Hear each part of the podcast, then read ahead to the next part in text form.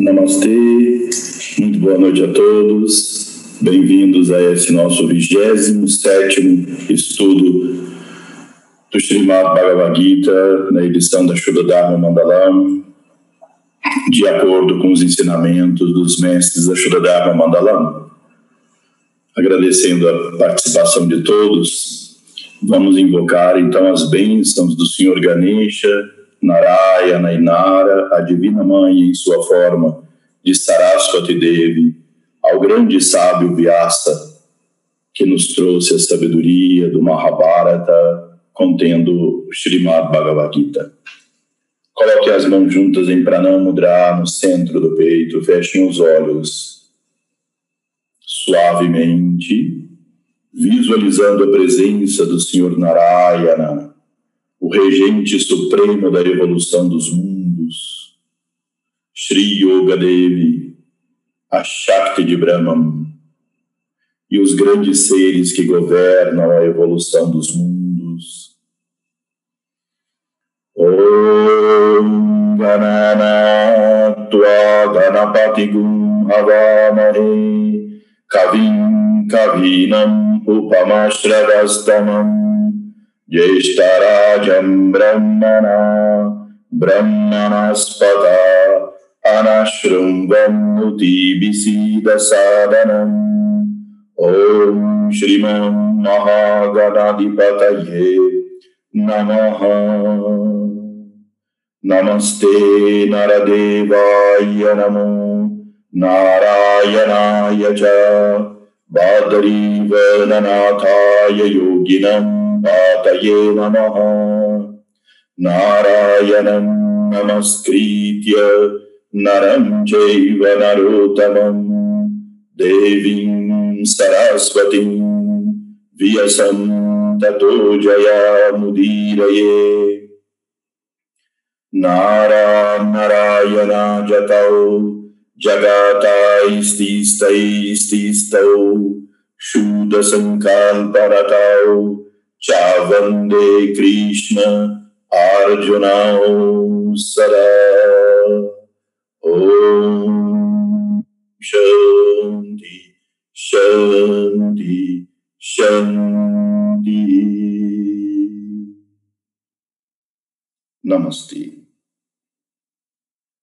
Então, na última reunião, nós estudamos até o verso 9 do capítulo 4, Srimad Bhagavad Gita. O verso 10, né, aqui a hierarquia sendo mencionada por Sri Krishna, o governo espiritual do mundo, então ele vai descrever agora a grandeza desses seres espirituais, qual é o nível de evolução que esses seres espirituais alcançaram que os libertaram desse ciclo de nascimentos e mortes, alcançando contato com a consciência divina dentro deles, então eles se tornaram adikaris, ou representantes, funcionários, em algum termo moderno, membros da divina hierarquia, sob as ordens de Bhagavan Narayana e da Divina Mãe Sri Yoga Devi vigiando constantemente a evolução do mundo e dos mundos sutis e o nosso mundo denso. Então, no, nos versos passados, Sri Krishna fala dos aspirantes que almejam realizá-lo. Aí, considerando Sri Krishna como Paramatma, a consciência cósmica. E ele diz que de todos os seus devotos, todos aqueles que buscam realizá-lo, aquele que ele mais ama, que mais o realiza, é o Gnani, o sábio. Muitas vezes, nas nossas reuniões e aprendizados com nosso mestre Sri Vajra Yogidasa, ele sempre nos perguntava: qual a diferença entre o sábio e o santo? E aí nós ficávamos um pouco confusos para responder a isso. E ele sempre explicava: o santo é aquela pessoa que faz coisas santas, ou seja, que faz coisas bondosas, benéficas. Na linguagem mais técnica védica, o santo é a pessoa sátuica, a pessoa pura, pessoa bondosa, de tendências positivas na sua alma, na sua mente, harmoniosa. E o sábio é aquele que realizou o Supremo. Nem sempre o sábio parece tão santo e o santo não é necessariamente um sábio. O sábio realizou a grandeza do Supremo é provável que pessoas que estivessem ali no templo de Jerusalém, quando Jesus entrou e expulsou os vendilhões do templo com chicote, expulsou todos eles de lá, ninguém diria, provavelmente, olha que pessoa bondosa, olha que pessoa santa e bondosa. Mas que pessoa sábia, sim porque ele executou um ato de sabedoria, com discernimento. Sri Krishna diz, sem se apegar ao fruto da ação. Sri Krishna, quando dirigia o carro de guerra de Arjuna em direção aos generais do exército dos Kauravas, para que ele pudesse atingi-los, provavelmente ninguém diria que ele era uma pessoa santa, bondosa. Então, me lembrando dessa diferença entre o santo e o sábio, nós podemos dizer que os outros três tipos são santos. São as pessoas que fazem atos em benefício da sociedade, são pessoas que têm devoção pela divindade, são pessoas que adquirem conhecimento, informação, mas o sábio foi, é aquele que reuniu a capacidade de atuar de maneira impessoal e com amplo discernimento átmico, com perfeita clareza de compreensão, ao mesmo tempo que com um coração compassivo, mas na realização dos atos justos e necessários e aquele cujo discernimento foi iluminado pelo contato direto com a verdade, e não apenas pelos esforços intelectuais de compreensão. Por isso é dito que o Gnani é o sábio, não o intelectual, o filósofo, o que busca através do conhecimento. Mas aqui o Gnani é aquele que sintetizou todos os, esses caminhos. E aí Sri Krishna diz: Este yogi, com o transcendente conhecimento de que Vasudeva, Paramatma, é o todo, me alcança na culminação do quádruplo esforço e tal Mahatma é muito raro entre os seres humanos. Então veja, esse yogi com um transcendente conhecimento de que Vasudeva, e aí entre parênteses vem o Paramatma, é o todo. Então isso é muito importante nós conhecermos. De novo, Sri Krishna reforça a importância de nós termos uma visão sintética uma visão de síntese. Seja quais forem as formas da divindade que nós adoramos, nós devemos reconhecer por trás delas a presença, o suabhava do Paramatma, da consciência cósmica. eterna, imutável, transcendente, omniabarcante, omnicompenetrante. Sri Krishna enfatiza isso o tempo todo. E nós não nos sentimos constrangidos de repetir, pela importância que isso tem.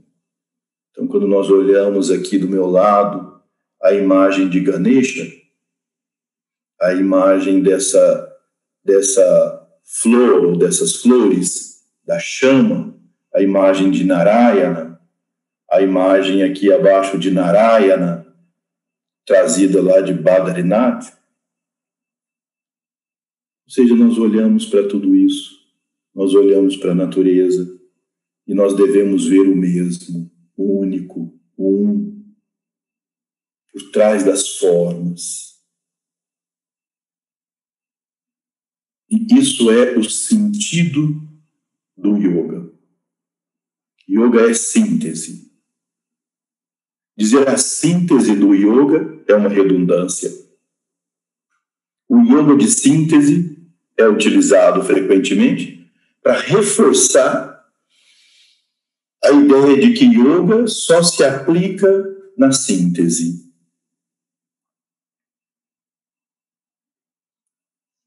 Então, todas as palavras que nós colocarmos do lado da palavra yoga só reduzem o efeito da palavra yoga, ou reduzem a abrangência, porque yoga é a máxima plenitude. Yoga é a máxima e é de máxima extensão e plenitude. Yoga é a síntese suprema, é a adoração ao Paramatma como consciência cósmica por trás de todas as suas formas e nomes. Nunca olhar para as formas divinas e ver somente aquela entidade que ela representa, mas ver um e único omnicompenetrante por trás de tudo isso. E ainda que verbalmente nós falemos sobre isso o tempo todo, é preciso ver isso, é preciso sentir isso, é preciso viver isso. Quando olharmos para cada pessoa, Sarvantat Kalvidam Brahm, tudo isso é verdadeiramente um, o absoluto, o único.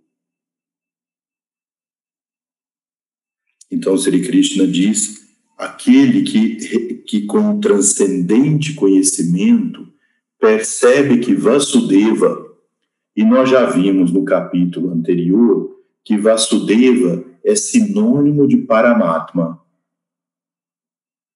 da consciência cósmica, e não especificamente a pessoa de Krishna. Muitos dizem Vasudeva se refere ao pai de Krishna. Portanto, Krishna é chamado Vasudeva porque era tradição, como tem como até frequentemente, até recentemente aqui, também os filhos eram chamados pelo nome do pai. Aqui no interior é o filho do fulano, o filho do ciclano. Assim, na cultura védica também, o filho é chamado muitas vezes pelo nome do pai. Então, muitos dizem então que se referir a Sri Krishna. Mas nessa visão sintética, se refere ao todo, ao Paramatma. Parama Atma, o Supremo Atma. No nosso coração, nós temos uma chispa dessa consciência suprema que nós a chamamos Atma. E quando se refere a esse oceano de consciência, nós chamamos de Paramatma. Quando nós compreendemos que Paramatma é o todo, o alcança na culminação do quádruplo esforço. Qual é o quádruplo esforço? Conhecimento, devoção, ação e síntese. Mais uma vez, Sri Krishna reforçando que nessa era Kali Yuga que nós vivemos, já não devemos desenvolver apenas um aspecto da nossa natureza. Ainda que seja uma tendência espontânea e natural de todos nós, como nós estudamos no verso de Guna e Karma, que cada um tem seus talentos e tendências próprias, e expressar esses talentos faz parte da nossa realização, da nossa prosperidade. Mas ainda assim, se você reconhecer em você um aspecto mais de um filtro intelectual para a vida, uma busca mais por meio da pesquisa, do discernimento, da investigação, da autoinvestigação, vichara. Se você se vê uma pessoa com características mais devocionais, te encanta sentar e cantar os nomes divinos, os bhajas, os kirtans, ou as canções cristãs, ou de qualquer linha religiosa que seja. Adorar a forma divina.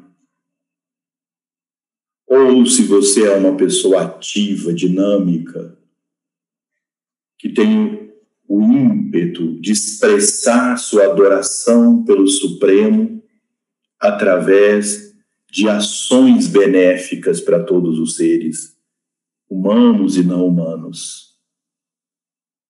Mesmo que você tenha uma dessas três tendências dominante, você deve desenvolver as outras duas igualmente. Desenvolva discernimento, desenvolva pesquisa, desenvolva autoinvestigação.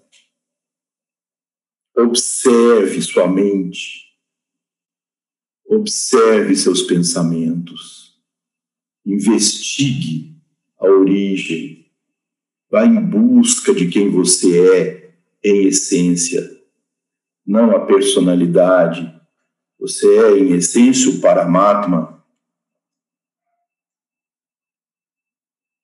Não é uma questão de buscar, nesse caso, autoestima, da estima das coisas da sua personalidade. Esse é um outro aspecto que pode ser importante na realização psicológica da vida. Mas aqui tem relação com o conhecimento do que você é em essência, como imutável, pura consciência, pura verdade, pura bem-aventurança. Desenvolver, se você não tem esse talento, a devoção, utilizando algum sentimento que espontaneamente você já tem desperto no seu coração, por exemplo, pelo pai, pela mãe, pela pessoa que você ama, pelos filhos, pela, pela por alguma pessoa, por alguma nação, por alguma coisa e direcionar também esse sentimento a alguma forma divina que você tenha alguma afinidade. Ler sobre ela, estudar sobre ela, cantar os mantras e orações que dizem respeito a essa forma, pensar nela, viver com ela assim como se faz quando a pessoa ama. Muitas vezes eu digo, talvez eu já tenha dito aqui nesses estudos, o amor é aquilo que é mais unitivo. E se você ama uma pessoa, ninguém tem que dizer para você assim: sente-se em silêncio. Tum, Pense só nessa pessoa. Relaxe, pense só nessa pessoa. Se sua mente for para outra coisa, traga de volta. Se for, traga de volta. Você fica valendo esforço. 15 minutos depois, tum, terminou a sua meditação. E aí você, ufa, agora vou pensar em outras coisas. Quando você tem um grande amor por alguém, por alguma coisa, sua mente fica ali. As pessoas têm que te dizer até o contrário. Para de pensar nela, vai pensar em outra coisa, vai trabalhar, vai fazer outra coisa. Não é isso? Ninguém, e aí, se pessoa, tum, você fica ali prazerosamente aqueles 15 minutos ou muito mais, se lembrando, pensando, vivendo aquela situação. Se ouve uma música que quer falar para essa pessoa, se faz uma coisa que quer contar, Coloque a divindade nessa situação na sua vida. Vá pondo gradualmente a divindade nessa situação, aquela forma divina que você tenha maior atração, e isso vai te aproximando. Então, o amor divino, ele é altamente unitivo. Agora, muitas pessoas desenvolvem devoção a partir do conhecimento. Vocês devem, alguns de vocês devem ter essa característica. À medida que mais aprende sobre a expressão da divindade no cosmos, os planos, os seres, e consegue perceber essa ordem cósmica, vem aquela admiração, aquele sentimento unitivo por essa ordem cósmica. Você se sente parte dela. E esse conhecimento desperta em você devoção. Desperta em você um sentimento e não apenas uma concepção intelectual. Mas esse conhecimento e essa devoção devem se transformar também em atos benéficos para todos os seres. Devemos desenvolver o caminho da ação pessoal, transformar o conhecimento e a devoção, olhando para todos os seres e vendo a presença divina em cada um. Então, a entidade amada por você a forma divina amada por você. O Paramatma, cuja chispa está no coração, está no coração de todos os seres. E você serve a todos os seres, realizando o culto à divindade através das criaturas pessoas e todas as entidades vivas e todo o universo. Quando você consegue colocar no mesmo nível essa busca do conhecimento, a autoinvestigação como busca do conhecimento. Portanto, não é simplesmente a leitura de todos os livros, e coloca no mesmo, no mesmo tônus, no mesmo nível, essa admiração devocional por essa ordem cósmica e a expressão da divindade no cosmos. E você abre os olhos e abre seus sentidos e percebe o todo em tudo e serve ao todo em tudo, você realizou o Paramatma, um, o Supremo, se manifestando como tudo. Lembrando sempre que nessa visão, o universo e os seres não são criações de Deus, Deus como Criador, eu e você e o universo como criaturas criados por Deus. Nós e Deus somos um. Eu, você e tudo que existe somos o Paramatma se expressando. Ele é o Swabhava, você, eu e todo o universo somos Swarupa.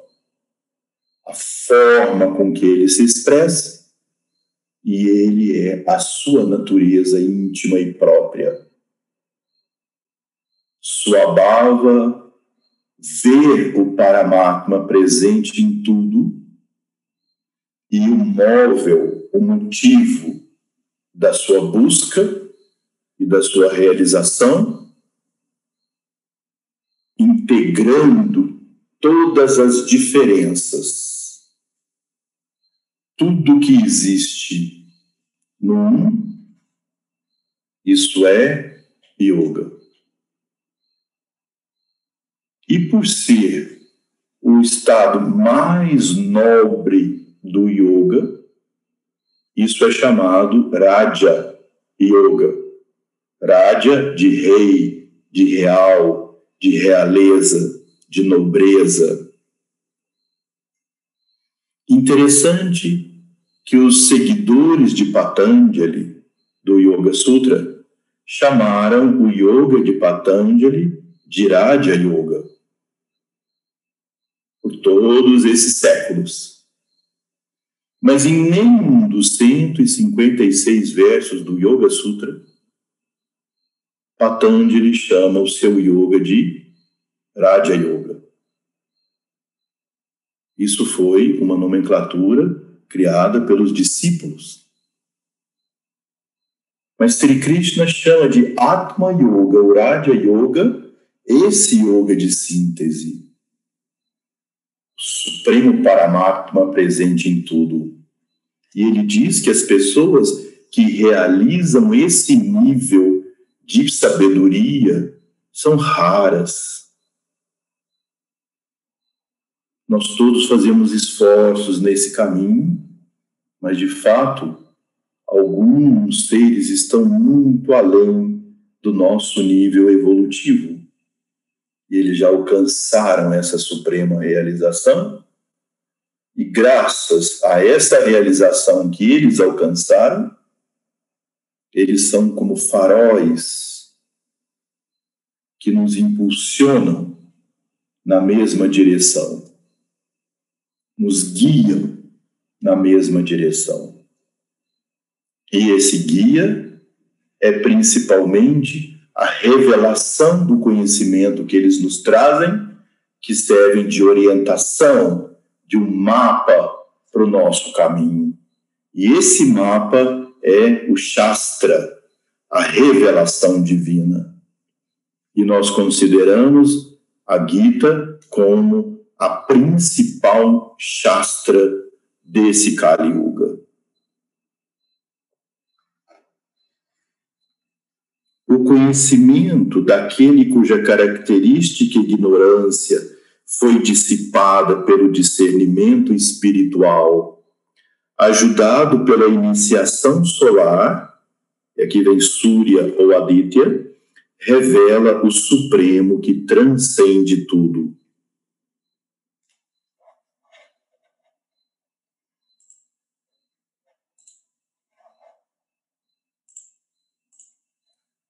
Vocês se lembram que em uma reunião passada nós falamos para vocês da classificação que os mestres da Shuddha, da Shuddha Dharma Mandalam fazem sobre os sete grandes tipos de iniciação. Partiva Diksha, Partiva é uma declinação do sânscrito de Prithvi. Prithvi é terra. Partiva é a iniciação da terra. Então, é a iniciação correspondente ao elemento terra. Vayu, a iniciação do elemento vento. Shukra, é a iniciação de Vênus ou da estrela Agni, a iniciação do fogo Chandra, a iniciação da lua Aditya, Diksha, a iniciação solar Yoga Devi Diksha, a iniciação mais elevada, onde a própria Divina Mãe aparece e concede essa iniciação. E nós vemos que Arjuna, nós já vimos isso no primeiro capítulo, a Divina Mãe se materializa ou aparece para ele desde o céu e lhe concede então essa Yoga Devi Diksha.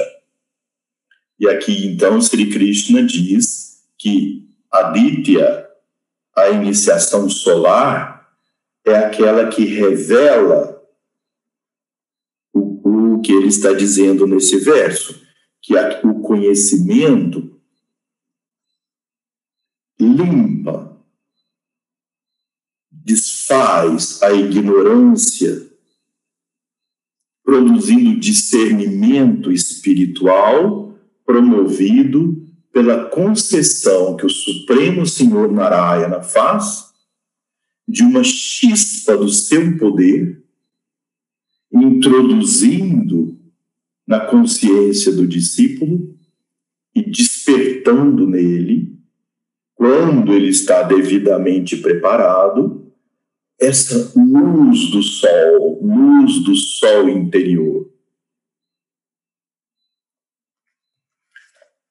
Quando vocês veem o Ramayana, quando vocês estudam o Ramayana, a história de Rama, no Ramayana existe um, um capítulo que se chama Aditya Hridayam.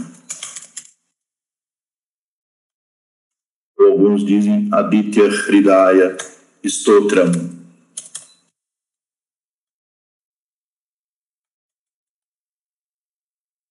Eu sugiro a vocês que procurem aí pelas mídias sociais, pela internet, e ouçam o Aditya Hridayam Stotram. Nitya Hridaya. Eu me lembro de ter falado para vocês já sobre ele, sobre esse, esses versos anteriormente. O Aditya Hridayam, ou Aditya Hridaya Stotram, é o ensinamento do mestre ao seu discípulo, que era nada mais, nada menos do que o próprio Sri Ram, o próprio Rama, a encarnação divina mestre ensinando para ele, e aqueles ensinamentos contidos no Aditya Hridayam são aquilo que, dentro da Shuddha Dharma representa a iniciação solar. Aditya ou Surya Diksha. Então, é a sexta maior iniciação portanto, dada a seres que estão num nível de preparação espiritual extremamente elevado. E essa iniciação tira o véu da ignorância. Porque vocês vejam bem, podem ver bem. Se eu sou Brahma, se você é Brahma, se o universo inteiro é Brahm, é o absoluto, e Brahm é, ou Brahm se manifesta como suprema verdade, suprema consciência e suprema bem-aventurança, Satitananda, por que, que nós não percebemos isso? O que é que nos impede de perceber nossa real natureza? Os véus da ignorância que ocultam dos nossos olhos a percepção da verdade. A construção da mente voltada para o exterior, mergulhada no universo de causas e efeitos, encanta nesse jogo e perde a consciência da sua real natureza. E aí vem os pares de opostos de alegria e tristeza, prazer e dor, amor e ódio, nascimento e morte, que nos embala nesse sonho. E aí então essas iniciações tiram esses véus. Mas é preciso usar a luz do discernimento para retirar esses véus. Como diz no mantra, Hiramayena Patrina Satyasya Mukam Tatvam Pusham Apavrin Satyadharmaya Drishtaye Satyadharmaya Drishtaye Drishti é ver que eu possa perceber o Satya Dharma, a verdade, que jaz oculta atrás da confusão do mundo. Esse véu que foi colocado sobre minha cabeça, diz o mantra. E invoca Pusham. Pusham é Surya Narayana. Pusham é o mesmo que Surya Narayana. Narayana como sol, Narayana como Deus do sol o senhor da evolução do nosso sistema solar. Quando o Sol nasce, no momento da manhã, os primeiros raios de Sol, nós adoramos a presença do Senhor Narayana como Surya Narayana. Então diz, ó oh, Surya Narayana, ó oh, Senhor Puxando, afasta os véus que ocultam a visão da verdade, os véus da ignorância então, esses véus vão sendo dissipados à medida que o nosso conhecimento espiritual aumenta. E esse conhecimento espiritual advém das práticas regulares.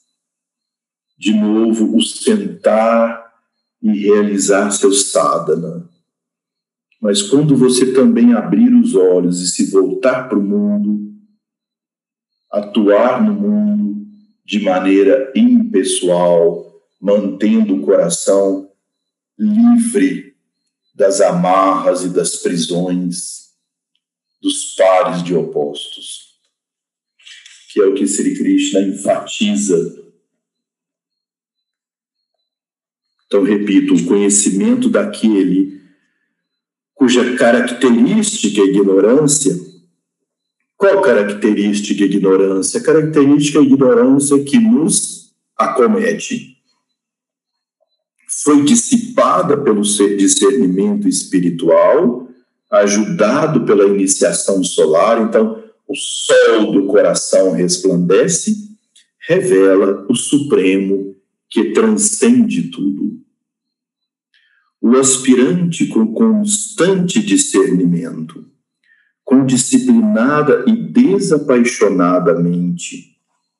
Manas, através da renúncia ao fruto da ação necessária, acercando-se ao supremo louro de Naiskarmia, a ação necessária executada sem apego e dedicada espiritualmente.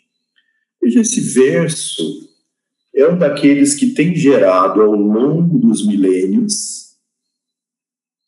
esse famoso verso, muito entendimento impróprio.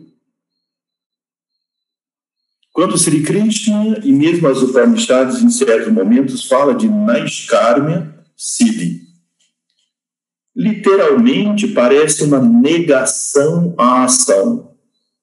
Na Siddhi, o poder, literalmente, traduzindo da forma que muitos fazem, o poder da inação. Então, isso gerou uma onda ao longo da história da humanidade de que o objetivo ou a meta daquelas pessoas que amadureciam espiritualmente era de abandonar qualquer atividade no mundo e se dedicar exclusivamente à prática introspectiva e meditativa. Pode ser que em algum momento da sua vida kármica, você já completando suas atividades no mundo, das suas obrigações e compromissos, você tenha o impulso de se dedicar mais, mais tempo à prática introspectiva, à austeridade, à meditação, aos estudos profundos, já que você cumpriu seus deveres com a sociedade, com a família, com o planeta, com o mundo. Mas ainda assim, é importante que nós tenhamos esse impulso de dedicar também algum tempo, não só à meditação e à oração pelo bem de todos, diariamente, Shubhamastu Sarva Jagatam, que todos os seres sejam felizes. Essa é a nossa oração diária. Assim que nós acordamos todos os dias, a primeira coisa que nós fazemos, sentamos na cama, preferência virado para o lado leste, reverenciamos o governo espiritual do mundo. Om Namah Shri Paramarishibhyo Yogibhyaha Om Namaha Shri Paramarishibhyo Yogibhyaha Om Glória aos Supremos Rishis e Yogis. Literalmente esse é o sentido. E em seguida, Shubhamastu Sarvajagatam Shubhamastu Sarvajagatam Que nós e todos os seres sejamos felizes. Shubhamastu Sarva Jagatam. Literalmente é que todos os mundos sejam felizes. Mas são os seres que habitam os mundos é que são felizes. Então, que todos os seres sejam felizes. Então, nesse momento, não é simplesmente todos os seres menos aquele ali a luz do meu coração vai, mas quando chega naquela ali, dá uma volta e não, e não atinge a pessoa. Um desejo real de que todos os seres sejam felizes. A felicidade espiritual, a felicidade divina. No momento que nós sentimos de forma espontânea o real desejo de que todos sejam felizes, mesmo aqueles que de alguma maneira, consciente ou inconscientemente, nos fizeram algum tipo de mal, em algum momento, se isso vem espontâneo, mesmo que posterior a ter trabalhado nesse sentido, do Bhavana, mas quando vem isso, já é um, um grande sintoma de que sátua está predominando na sua mente. Mas enquanto for que todos os meus amigos, queridos, irmãos e tal, todo mundo que eu gosto, seja feliz, mas aquele do outro partido, aquele do tal coisa, aquele que eu não gosto, aquele que me fez mal, não. Por enquanto, não. Deixa eles sofrerem. Eles vão sofrer mais que todos sejam felizes. Quando vem isso, então, é um indicativo de que a nossa mente está mais sátuica. Então, é, Shubhamastu Sarvajagatam é um ato de caridade, é um ato de karma yoga. Desejar que as pessoas sejam de fato felizes e irradiar a luz do seu coração eu vou deixar esse mantra aqui e sugiro, vou fazer sem muita transliteração, só na forma literal, Om Namaha Parama, Rishi Bio, Yogi, Yogi Vyaha.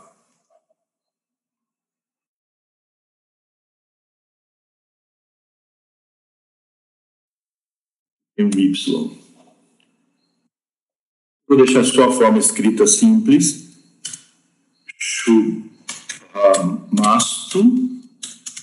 Arva Jagatam. Minha sugestão a todos nós, para todos nós, baseado nos ensinamentos dos mestres, é que cada um de nós acorde de manhã e antes mesmo de sair da cama, tenta, de preferência virado para o leste, mas se não for possível em qualquer direção, coloca as mãos em pranamudra, reverencia os grandes seres e irradia sua luz do coração para todos os seres. Isso pode ser feito uma, três, sete vezes. Faça isso todos os dias. Faça isso na hora de, de na hora que você acorda, o sandhya, e se possível, lembre-se de fazer isso também no final da tarde, quando o sol está se pondo. Esses períodos são chamados sandhyas, período de transição, que eles têm muito, são muito auspiciosos para que as nossas práticas produzam bons resultados. E na hora de dormir, purifique sua mente, reverenciando aos mestres e pedindo sua proteção e que todos os seres sejam felizes e dorme tranquilo. Na hora que você vai fazer seu sadhana espiritual, você também pode começar com esses dois mantras. Coloca seu altar virado para o leste ou para o norte. É recomendado sempre assim que quando você faz de manhã, você vire para o leste, e quando você faz no final da tarde, você vira para o norte. Mas isso é um detalhe, você pode fazer assim ou não. Então, em pé, recita esse mantra os dois, as duas frases, Om Namah Shri Parama e Shubhamastu Sarva Jagatam, uma ou sete vezes, senta, relaxa, respira com calma e executa sua prática espiritual. É uma conexão com a hierarquia e uma conexão com o bem, com a luz de todos os seres. Mas além de nós executarmos essa ação de rogar pelo bem de todos os seres e irradiar a luz do nosso coração a todos os seres, nós devemos também, mesmo depois de termos cumprido nossas atividades, executar atos voluntários que sejam em benefício da sociedade. É isso que a cultura védica nos ensina de quando nós entramos na terceira fase da nossa vida o Ayurveda chama essa fase de Vata, predomina a energia Vata, que se a pessoa se cuidou bem é um Vata positivo, que te conecta, te comunica com o sutil.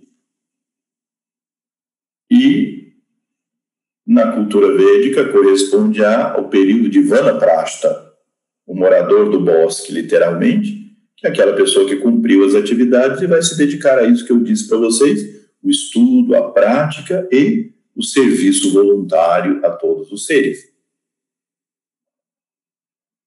Mas muitas pessoas entenderam ao longo da história da Índia e da humanidade que o caminho espiritual e o caminho material são incompatíveis. Incompatíveis. Ou você realiza um, você realiza outro. Então, havia o ímpeto de que se você buscava a realização espiritual, o mais cedo possível você deveria abandonar as atividades e passar todo o tempo em práticas, austeridades e meditação. E você vê que a história conta de eristes, sábios e seres que alcançaram imensos poderes e capacidades extraordinárias que estremeceram os devas e os asuras pelo poder e a força que eles desenvolveram devido à austeridade, à disciplina interior, à prática e ao poder da introspecção. Desenvolve poderes sobre-humanos nessas criaturas. Se você direcionar isso para o Supremo, isso te conduz à iluminação. Se você direcionar isso ao poder, à conquista, isso te leva à destruição. Mas há essa imensidão da potencialidade dos poderes internos quando a mente é controlada, direcionada. Então, muitos entenderam na Eskarma Siddhi do Bhagavad Gita e de muitos textos clássicos antigos da Índia como o abandono da ação. Qual foi a consequência? Que com o passar do tempo, não é uma crítica isso a uma outra pessoa de forma nenhuma, mas a instituição de sannyasa na Índia se transformou num imenso grupo de pessoas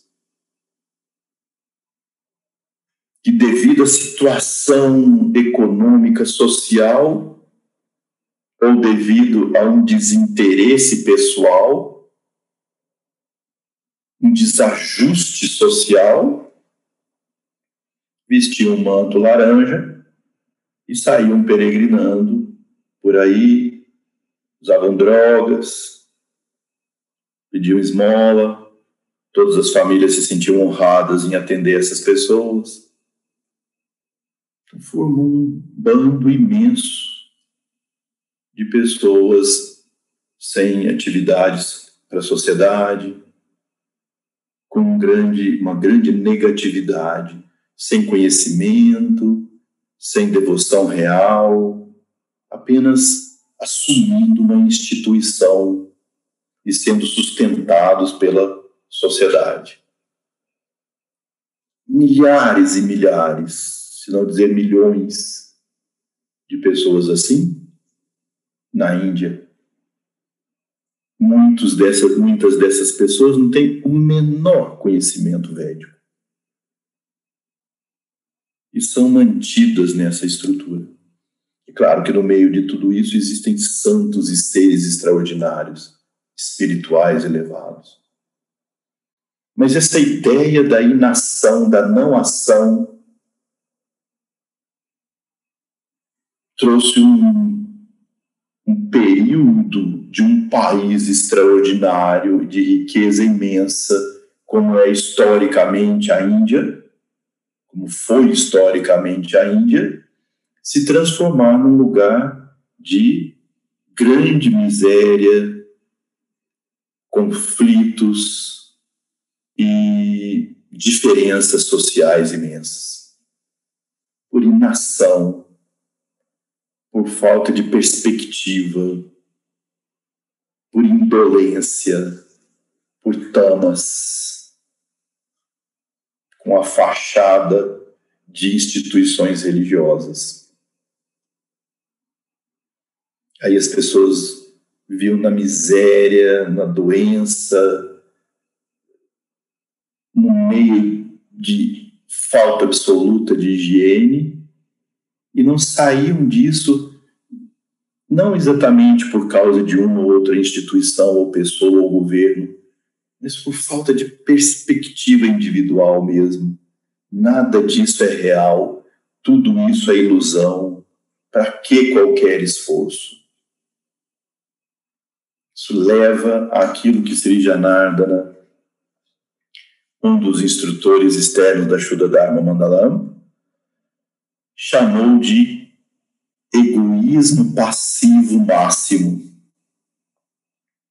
Porque existe o egoísmo ativo máximo, que é aquele no qual você vai ativamente atrás daquilo que você quer em detrimento e sofrimento dos demais ativamente você vai em busca disso. Esse é o egoísmo ativo máximo, que é o que se conhece.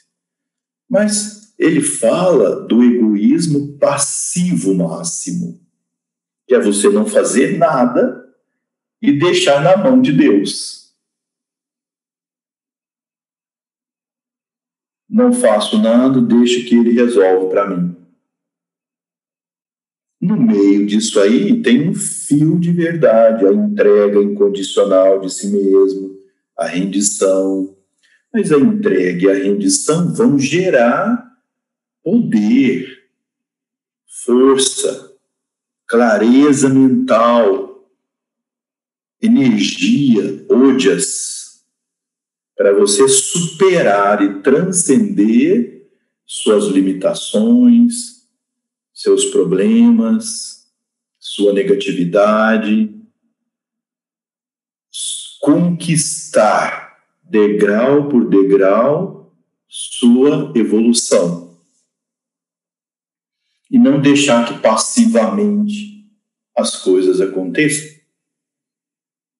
Muitas vezes, uma pessoa sentada, quieta, pode estar em samadhi ou pode estar dormindo. Então, a figura pode não te dizer exatamente se é Tamas ou Sátua. Portanto, o que Sri Krishna ensina sobre Naiskarmya não é não agir, não é não atuar ah, o mundo é chato, o mundo é ruim, as pessoas são péssimas, está tudo errado, vou me desconectar disso tudo, não vou fazer nada. Nós podemos ter nossos momentos de ócio, de descanso, obviamente, de tranquilidade, tal chamado ócio criativo. Mas nós devemos ter a dinâmica de contribuir para o bem do mundo para o bem de todos os seres, dentro das perspectivas que a nossa vida apresente. Então, quando Sri Krishna diz de Naiskarma, ele diz ação necessária executada sem apego e dedicada espiritualmente. E antes ele diz com disciplina e desapaixonadamente através da renúncia ao fruto da ação necessária. Nós já abordamos esse tema, mas vamos relembrar e ampliar um pouco o conceito de renúncia ao fruto da ação. Qual é o fruto final de toda ação? Muitas pessoas dizem: meu fruto é o salário que eu ganho no final do mês do meu trabalho. Isso não é o fruto que Sri Krishna se refere. O fruto final de toda ação é o prazer ou desprazer que a ação produz, o agrado e desagrado. Qual é a tendência espontânea e natural da mente? Qual é a tendência espontânea e natural da pessoa? Natural no nosso nível de ignorância. É. Isso produziu agrado, gera aproximação. Eu me aproximo com simpatia, me abro, me agrada. Isso amplamente em qualquer aspecto da vida. Aquilo me desagrada, e vai produzir em mim luta ou fuga. Em inglês é fight or flight.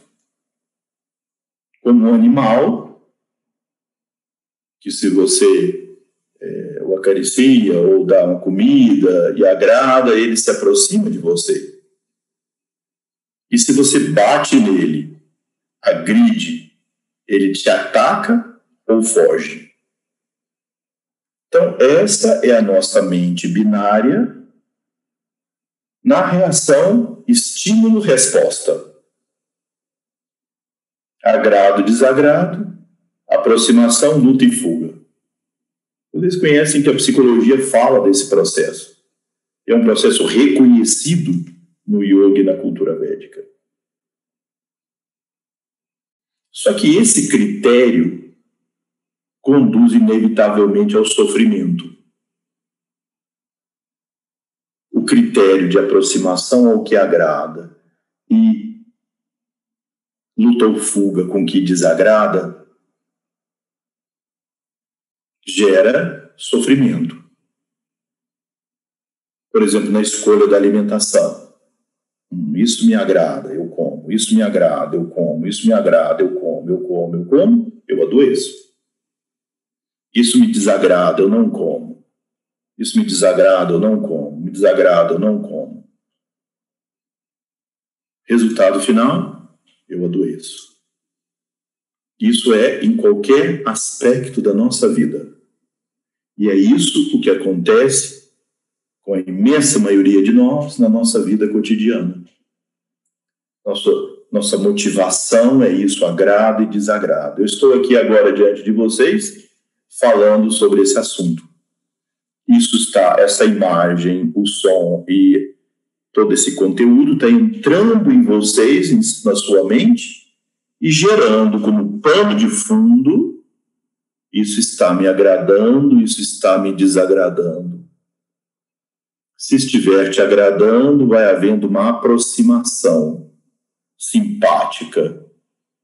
Aí você escreve lá, que linda aula, que obrigado, doutor Gay, foi tudo maravilhoso.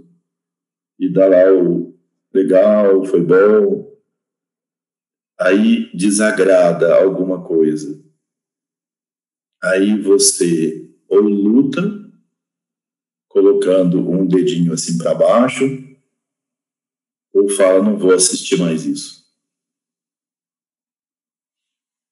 Então, isso é a nossa vida, isso é a nossa realidade, isso é o nosso dia a dia. Isso gera as relações, as complexas, complexas relações da nossa vida, dessa sociedade moderna, complexa, multifatorial e resistente, mas que no final das contas isso se resume ao fruto final de toda a ação. E ninguém pode permanecer um instante sem atuar. Mesmo quando dormimos, mesmo em estado anestesiado, mesmo em estado drogado, nós estamos sempre atuando. E essas ações todas estão sempre produzindo frutos. E esses frutos se resumem a agrado e desagrado, aproximação, luta e fuga.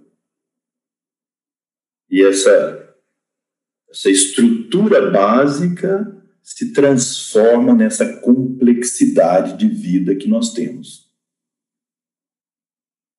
Parece simples demais essa fórmula, mas ela é de fato a base da vida psicológica de todos nós.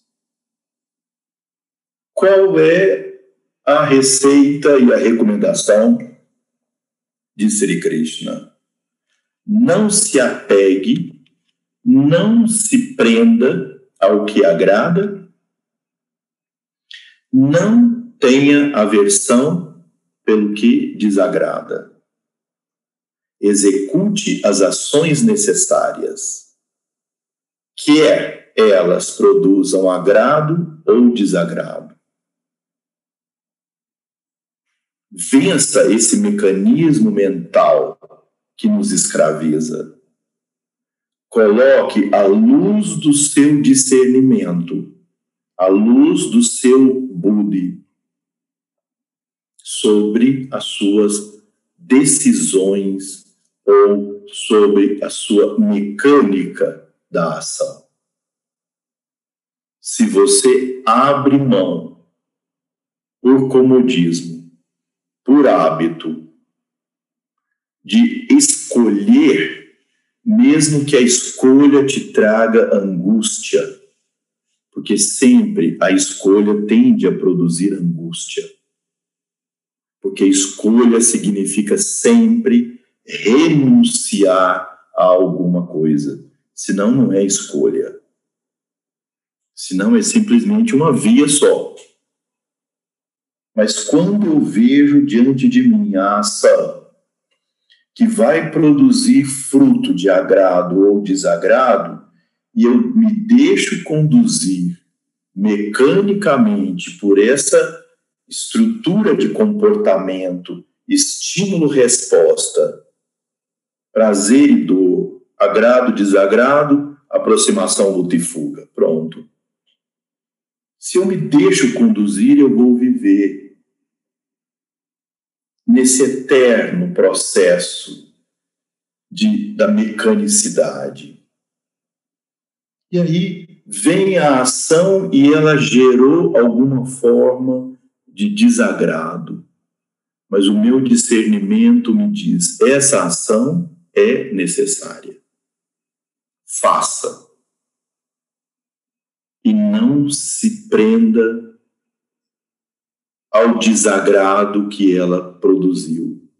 Não se deixe mover pela luta ou fuga. Se essa ação for necessária. Se ela não for, você conscientemente escolha, escolhe não realizá-la.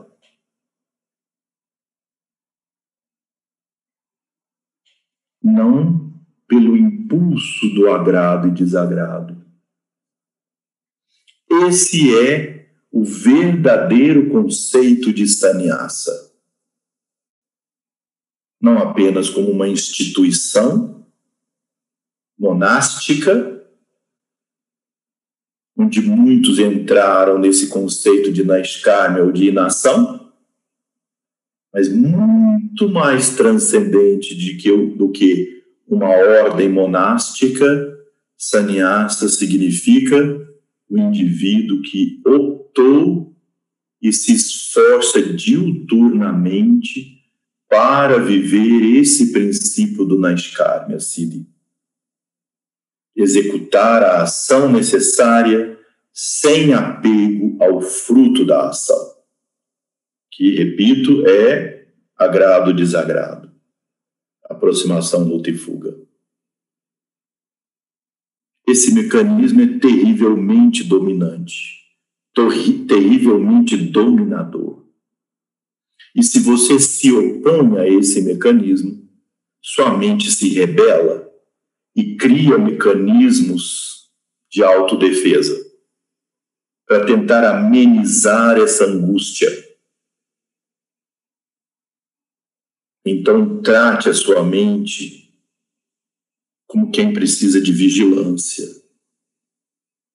como quem precisa de atenção, como quem precisa de certa equidistância. Não estar nela, não se envolver totalmente nela. Isso significa não se envolver completamente com suas emoções, pensamentos, sentimentos. Isso se consegue, primeiro, treinando na calma. Não esperem, é um conselho, se eu posso dar a vocês, não espere na dinâmica da vida você encontrar essa autoconsciência tão perfeita que faz você não se projetar e não se identificar. Sente-se todos os dias e faça seu sadhana. Silencie, se fortaleça. E aí, à medida que você faz mais e mais isso, quando você abre os olhos, você projeta esse estado interno para fora. E aí, quando você vai enfrentar situações de agrado e desagrado, aproximação, luta e fuga, mecanicamente, sua consciência está clara e percebe, percebe a onda e diz não, ou sim, conscientemente eu escolho. Entendem? Vocês percebem que uma mãe, por exemplo, que o filho, às três horas da manhã, está com febre e ela tem que levá-lo ao médico, está chovendo e tal, e ela tem que levá-lo ao médico, ela não vai parar e ficar pensando: ah, isso me desagrada demais, eu vou sair daqui, eu estou com sono, vou deixar para ir amanhã. Não, ela cumpre o dever que ela naturalmente assumiu e vai realizar o dever.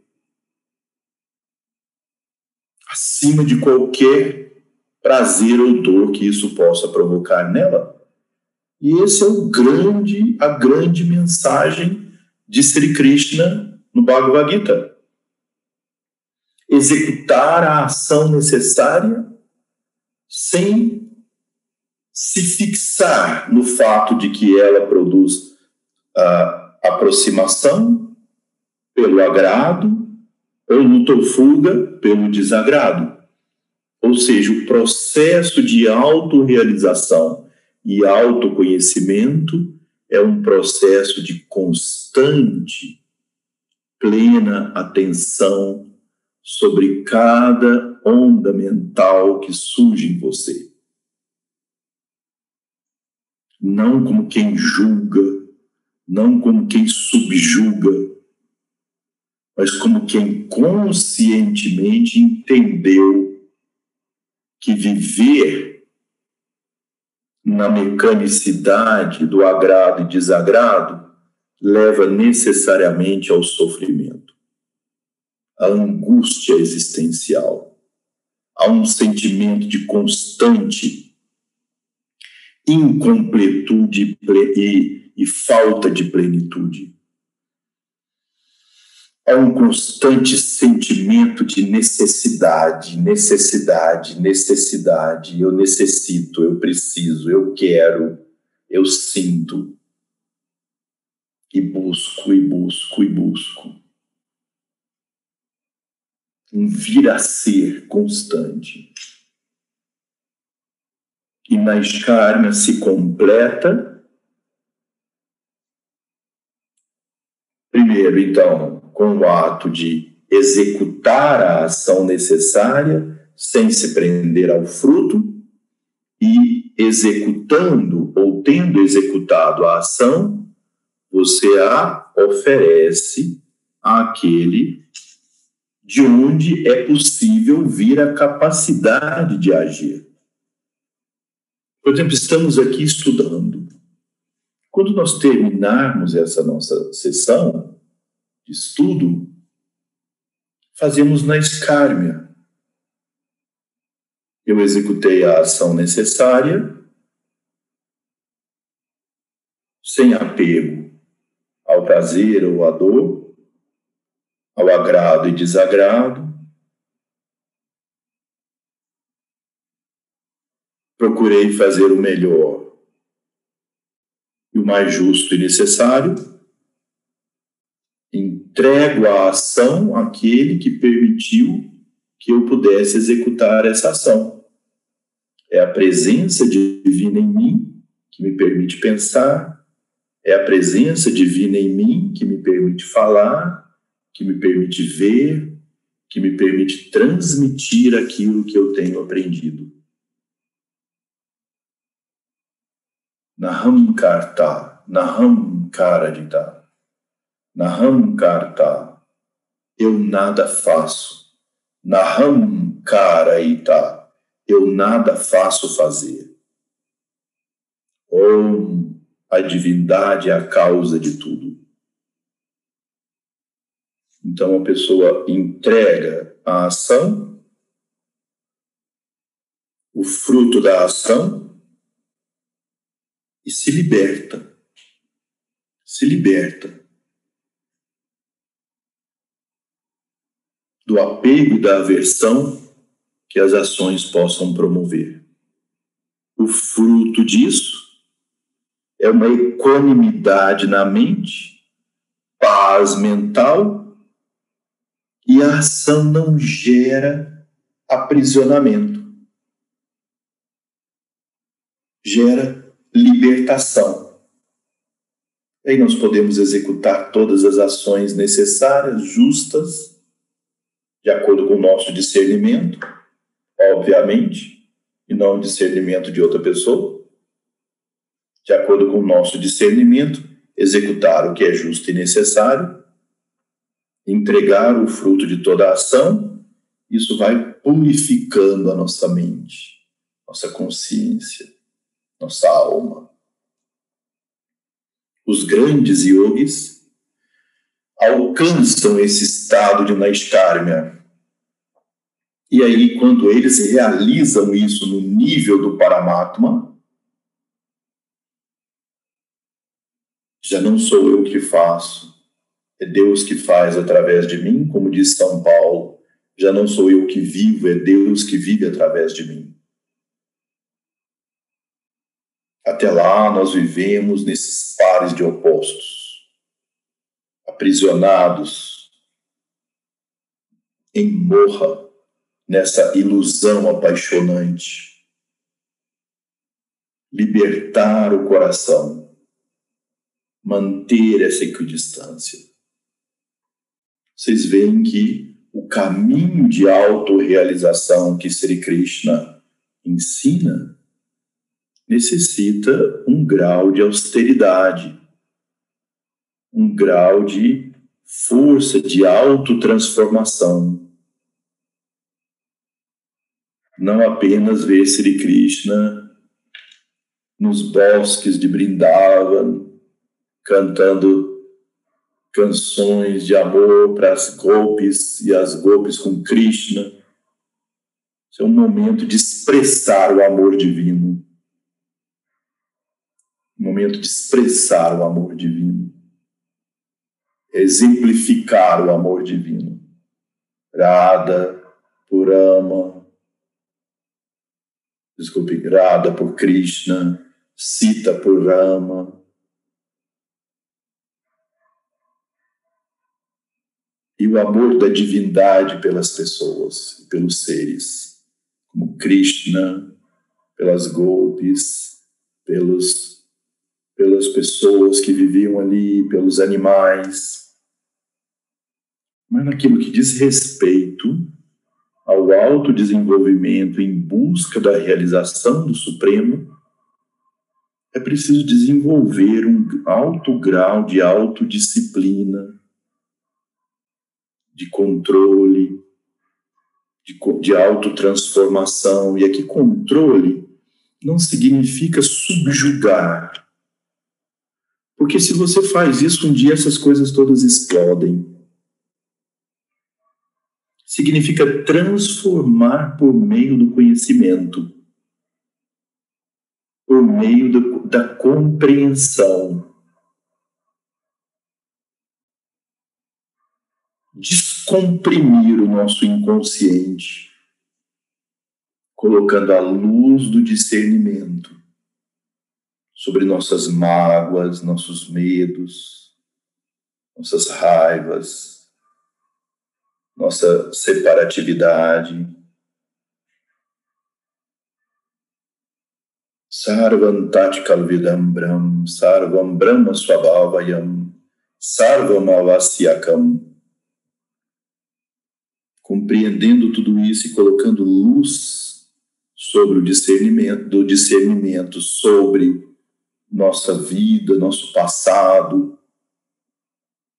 oferecendo nossas ações, buscando aquilo que é justo e necessário, procurando evitar aquilo que não seja justo e necessário, cumprindo nosso dever, sem apego, sem aversão. Essa é a grande lição da disciplina espiritual que todos nós devemos realizar. E aí Sri Krishna completa no verso 13: aquele cujo esforço é isento de passional propósito e cujas ataduras das ações são consumidas pelo fogo do conhecimento. Veja, as ataduras das ações, aquilo que eu acabei de dizer para vocês. nossas antigas ações, nossas emoções, nossos traumas e pensamentos. Isso gera um destino para nós, gera um karma. É possível transformar esse destino e esse karma?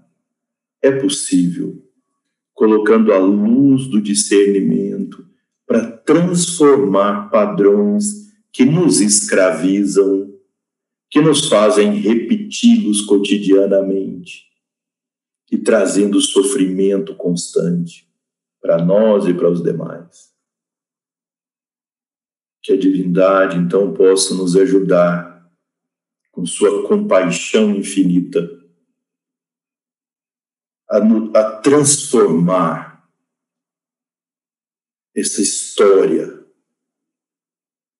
esses traumas, essas, essa negatividade dessa e de outras vidas que nós trazemos e possa colocar isso em tonos com nossas com nossas virtudes, com nossas qualidades, com aquelas coisas que nós desenvolvemos, que todos nós temos, dos talentos, possa harmonizar isso tudo, para que a nossa evolução possa se dar em outro nível. Sugiro vocês exercitarem nessa ideia do Naiskarma Siddhi. Pensem sobre isso. Pensem sobre esse mecanismo da aproximação luta e fuga. Agrado, desagrado, raga, doeixa. Pense como isso nos controla. Pense como nossas ações e nossas crenças e nossos nossos sentimentos e emoções estão condicionadas totalmente por isso. E quando vivemos assim, o livre-arbítrio é uma utopia. O livre-arbítrio é uma possibilidade para o ser humano, não uma realidade para a maioria de nós a maior parte do tempo.